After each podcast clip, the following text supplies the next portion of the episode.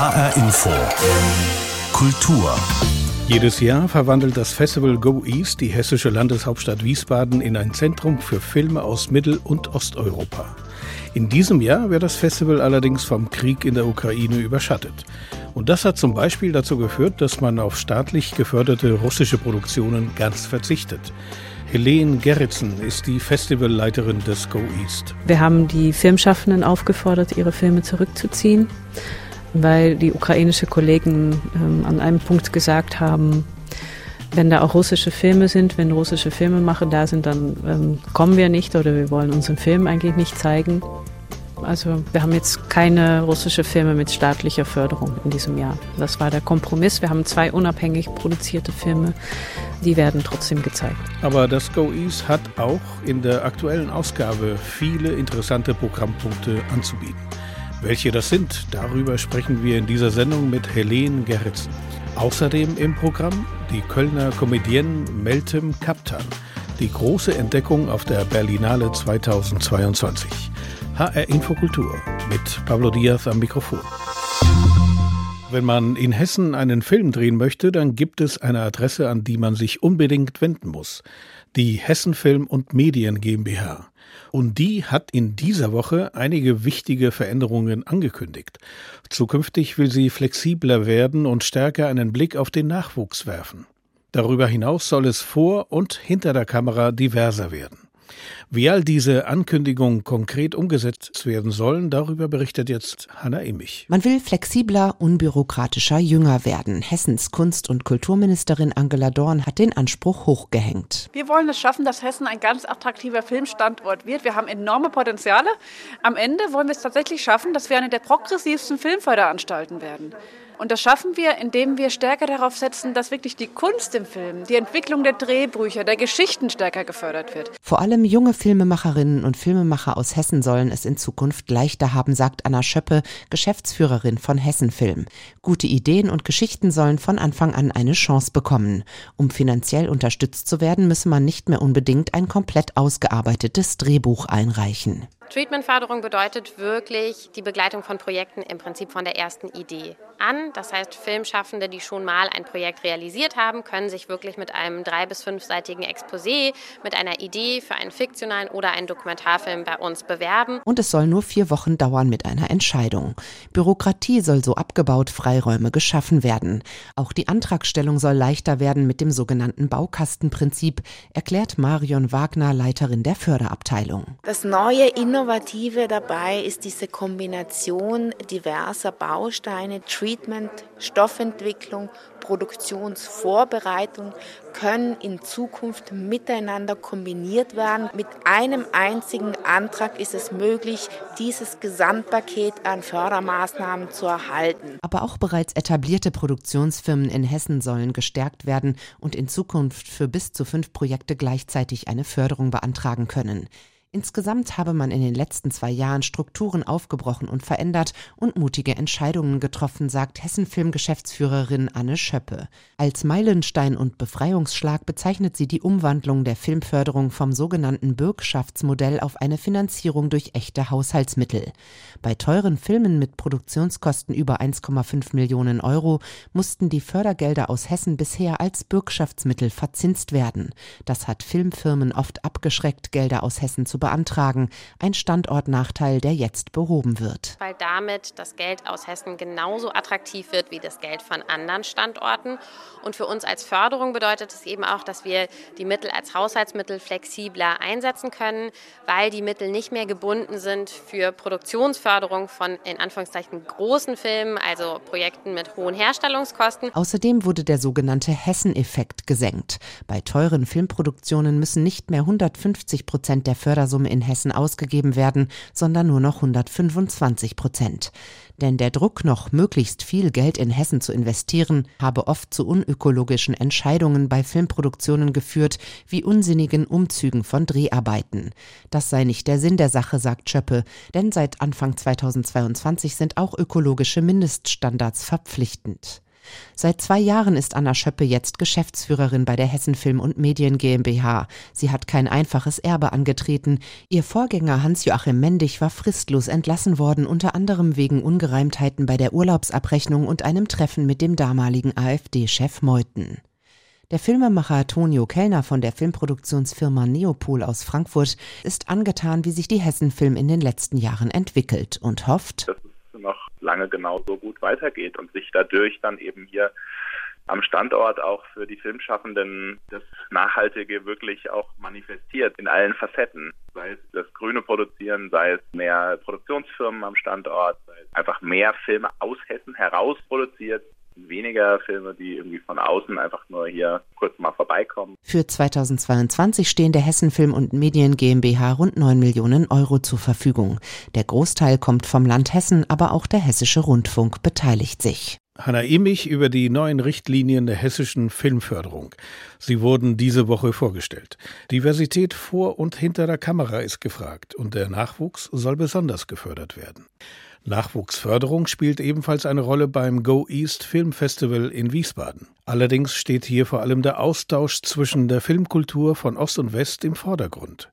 Seit 2001 gibt es dieses Festival, das sich auch als Dialogforum und als Bühne für osteuropäische Filmemacherinnen und Filmemacher versteht.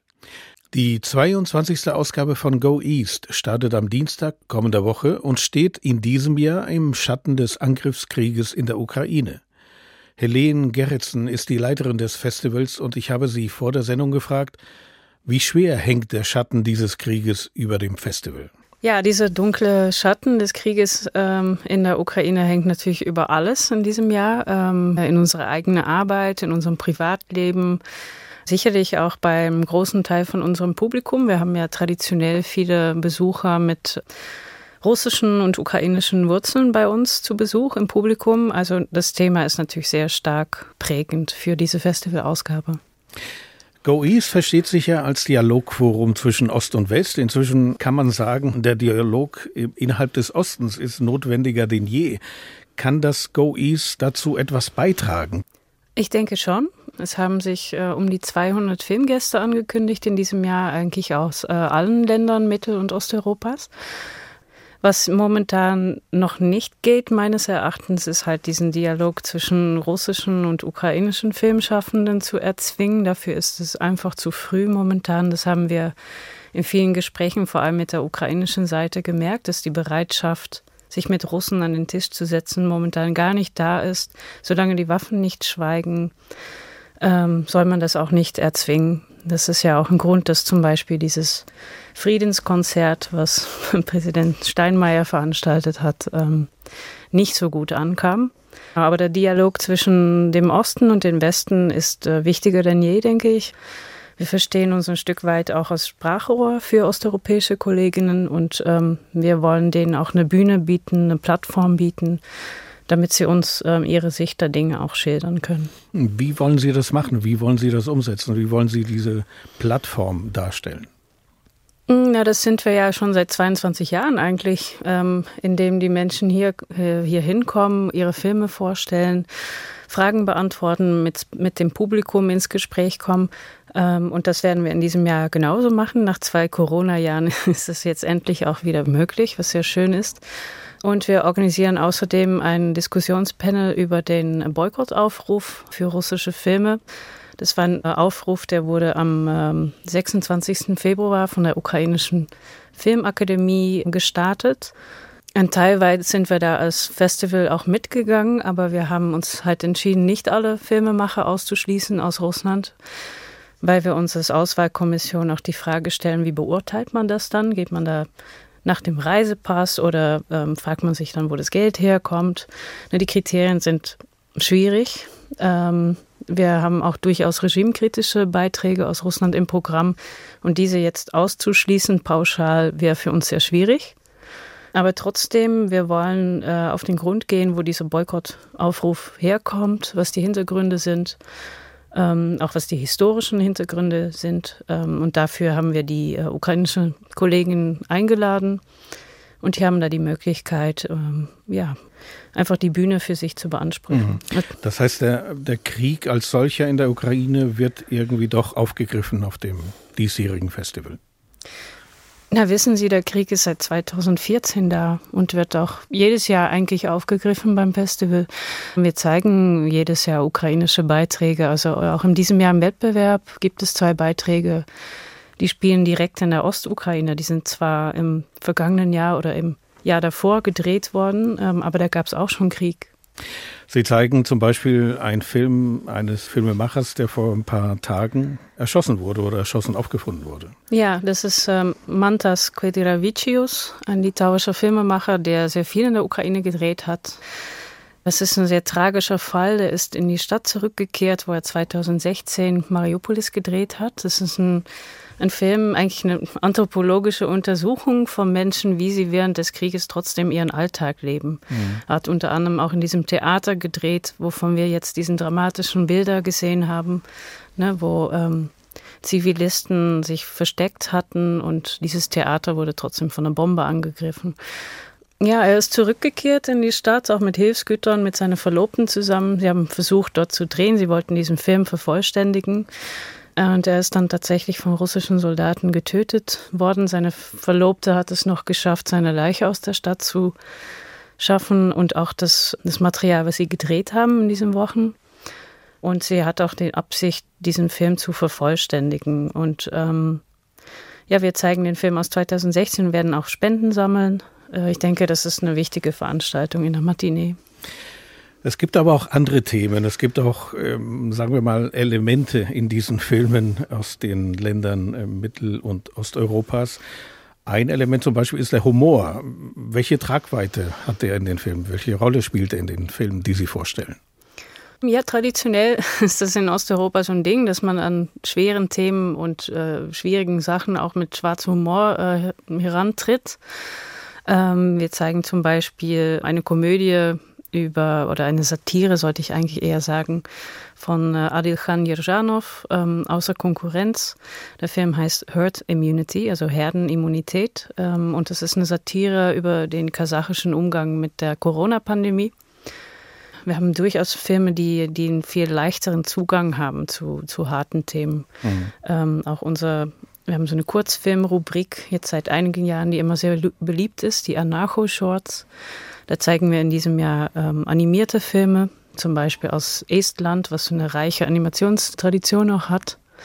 Wir zeigen eine, wie wir es nennen, Kebab-Komödie, wo es um zwei Cevapcici-Läden in Sarajevo geht, die miteinander konkurrieren. Ähm, also es gibt durchaus auch sehr leichte Momente beim mhm. Festival. Herzstück des Festivals ist ja der Wettbewerb und da sticht ein Film heraus, mit dem der Go East eröffnet wird am kommenden Dienstag, der Balkonfilm. Der Film heißt so, der Balkonfilm. Um was geht es denn? Es geht genau darum.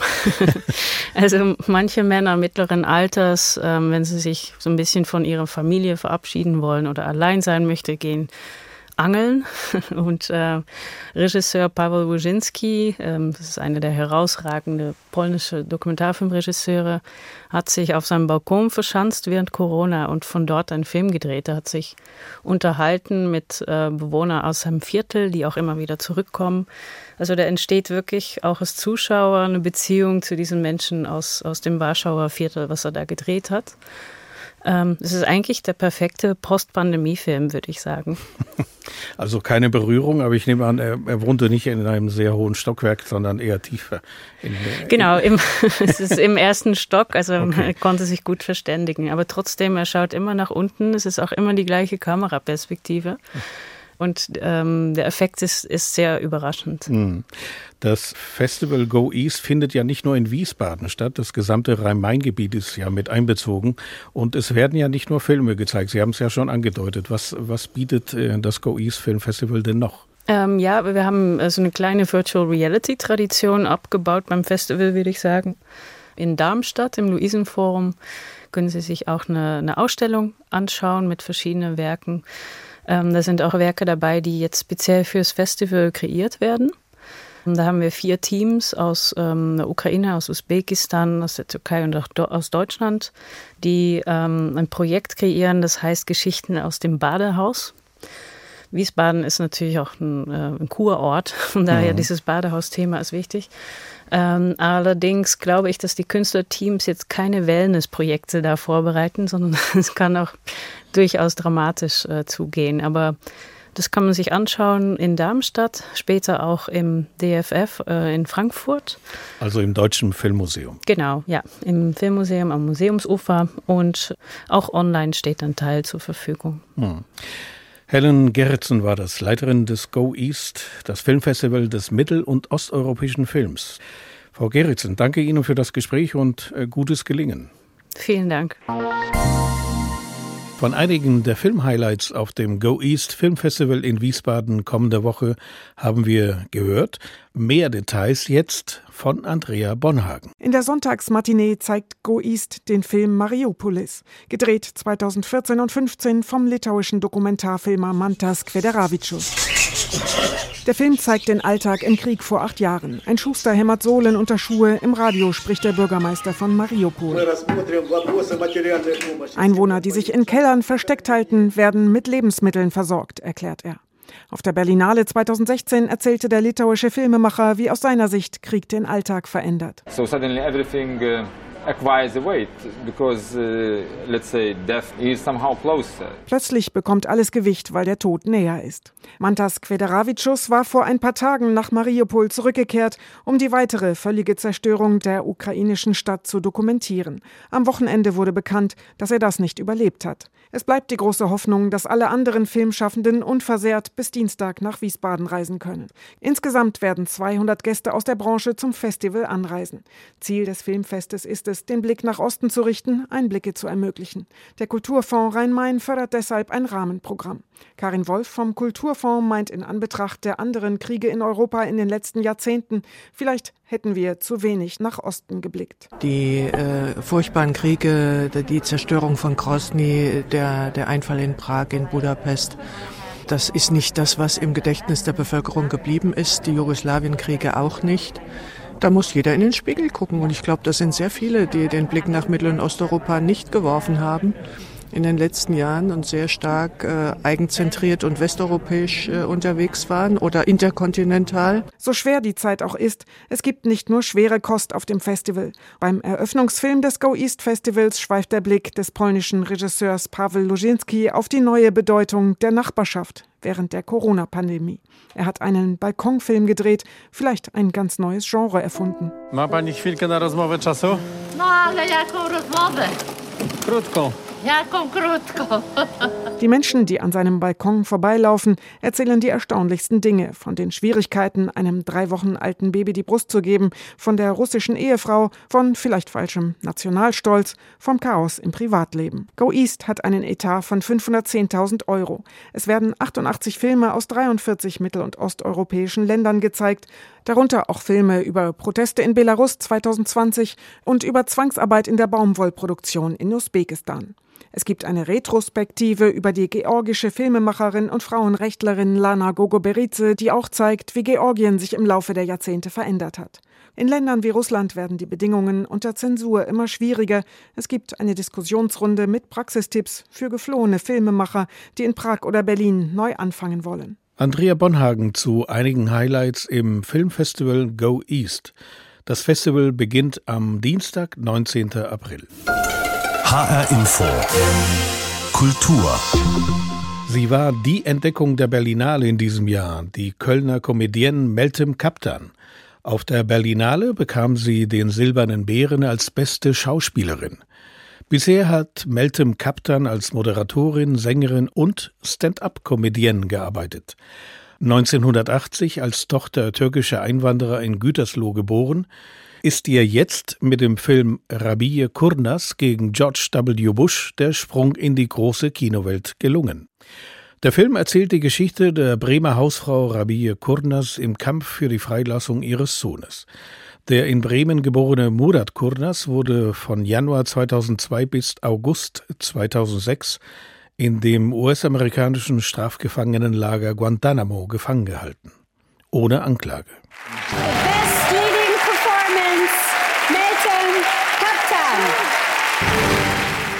Es ist ihr allererster Kinofilm und dafür gibt's gleich den Silbernen Bären bei der Berlinale für die beste schauspielerische Leistung in einer Hauptrolle. Meltem Kaptan spielt eine Hausfrau und Mutter in Bremen. Als ihr Sohn verhaftet wird und in Guantanamo landet, kämpft sie für seine Freilassung, gemeinsam mit einem Anwalt und weiß schon bald kaum noch, wie ihr geschieht. Und was heißt Rabia Kurnas äh, VS George W. Bush? Ja, dass du gegen den Präsidenten der Vereinigten Staaten klagst. Wer? Ich? Ja, du. Ja, das klingt lustig, aber schon bald ist es ganz ernst und politisch. Trotzdem, man darf auch das Lachen und den Humor nicht verlieren, sonst ist das alles doch gar nicht auszuhalten. So oder so ähnlich hat Regisseur Andreas Dresen wohl gedacht und sich für Meltem Kaptan entschieden, als Hauptdarstellerin. Ein Glücksgriff, weil sie alles in einem ist. Herzlich und niedergeschlagen, energiegeladen und sensibel. Und eben humorvoll. Genauso wie die echte Rabie Kurnas. Zwischendurch Leichtigkeit zu schaffen, ist so das, was sie auch äh, am Leben gehalten hat. Das ist auch das, wo ich Parallelen sehe zu mir persönlich. Denn Humor war auch für mich immer schon etwas, was äh, mir durch schwere Zeiten geholfen hat und mir Leichtigkeit gegeben hat. Und dieses zu sagen, Humor äh, in schweren Zeiten wäre pietätlos, finde ich gerade falsch, weil gerade Humor ist das, was uns wirklich auch stärkt und wieder zu uns selber zurückführt, damit wir diese Zeiten überhaupt überstehen können sagt Meltem Kaptan. Wer sie kennt, sieht und erlebt, sagt, sie ist die pure Energie.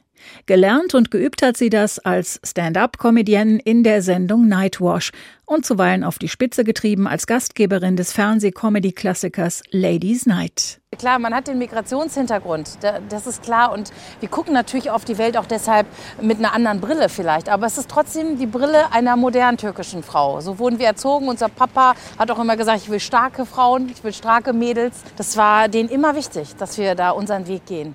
Ein großes Glück für Meltem und ihre jüngere Schwester Deria.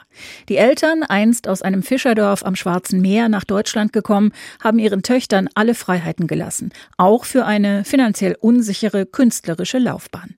Deria ist Tänzerin geworden, Meltem Comedienne und Schauspielerin, nachdem sie unter anderem Kunst studiert hat in Marburg. Diese Kunst liebt sie bis heute als Inspirationsquelle Möglichst emanzipatorisch und selbstbewusst soll sie sein, wie zum Beispiel die Nanas der französischen Künstlerin Niki de Saint-Phal. So, das ist ein ganz toller Popo, den wir da hinten sehen. Diese Frau hat mich als junges Mädchen so unfassbar fasziniert. Sie ist auch eine Aktivistin, eine Feministin. Sie hat sich einfach mit dem Thema Weiblichkeit beschäftigt und hat das tatsächlich dieses Thema Weiblichkeit gesprengt. Also ich meine, das ist richtig viel Weiblichkeit und sie sagt so, das ist halt da. Genau so ist Meltem Kaptan. Eine runde Frau mit runden Formen, runden Wangen und runden Locken. Weiblich, mütterlich, herzlich und selbstbewusst. Das strahlt sie auch im Film aus, wo sie im Kampf gegen Willkür bis zum Äußersten geht. Rabie Kurnas tut alles, um ihren Sohn frei zu bekommen. Da wird beispielsweise auch mal gebacken, denn es gibt sogar Sachen, wo Murat Kurnas auch geschrieben hat, zum Beispiel, oder übermittelt hat, dass er gerade den Apfelkuchen der Mutter vermisst hat, als er in Guantanamo war. Also deshalb dieses, tatsächlich dieses Wahrnehmen, das Olfaktorische, alles riechen. Und ich glaube, da ist sie ihrem Sohn sehr, sehr nah. Und deshalb ist das, glaube ich, ein ganz, ganz zentraler Aspekt da. Mit ihrer offenen Art nimmt Meltem Kaptan das Publikum sofort gefangen. Auch mit ihrer ersten großen Rolle in einem deutschen Spielfilm. Die Berlinale hat es bestätigt. Rabie Kurnas gegen George W. Bush ist ein starkes Plädoyer für die Verteidigung der Menschenrechte. Hochpolitisch, aber auch voller Humor und Herzenswärme. Kein Gerichtsdrama, sondern eine politische Komödie. Der Film Rabie Kurnas gegen George W. Bush mit Meltem Kaptan in der Hauptrolle läuft ab dem 28. April in den deutschen Kinos. Christoph Boy und Dagmar Fulle stellten den Film und die Hauptprotagonistin Meltem Kaptan vor. Und soweit HR Infokultur. Diese Sendungen finden Sie online als Podcast auf unserer Internetseite hrinforadio.de und in der ARD Audiothek. Mein Name ist Pablo Diaz.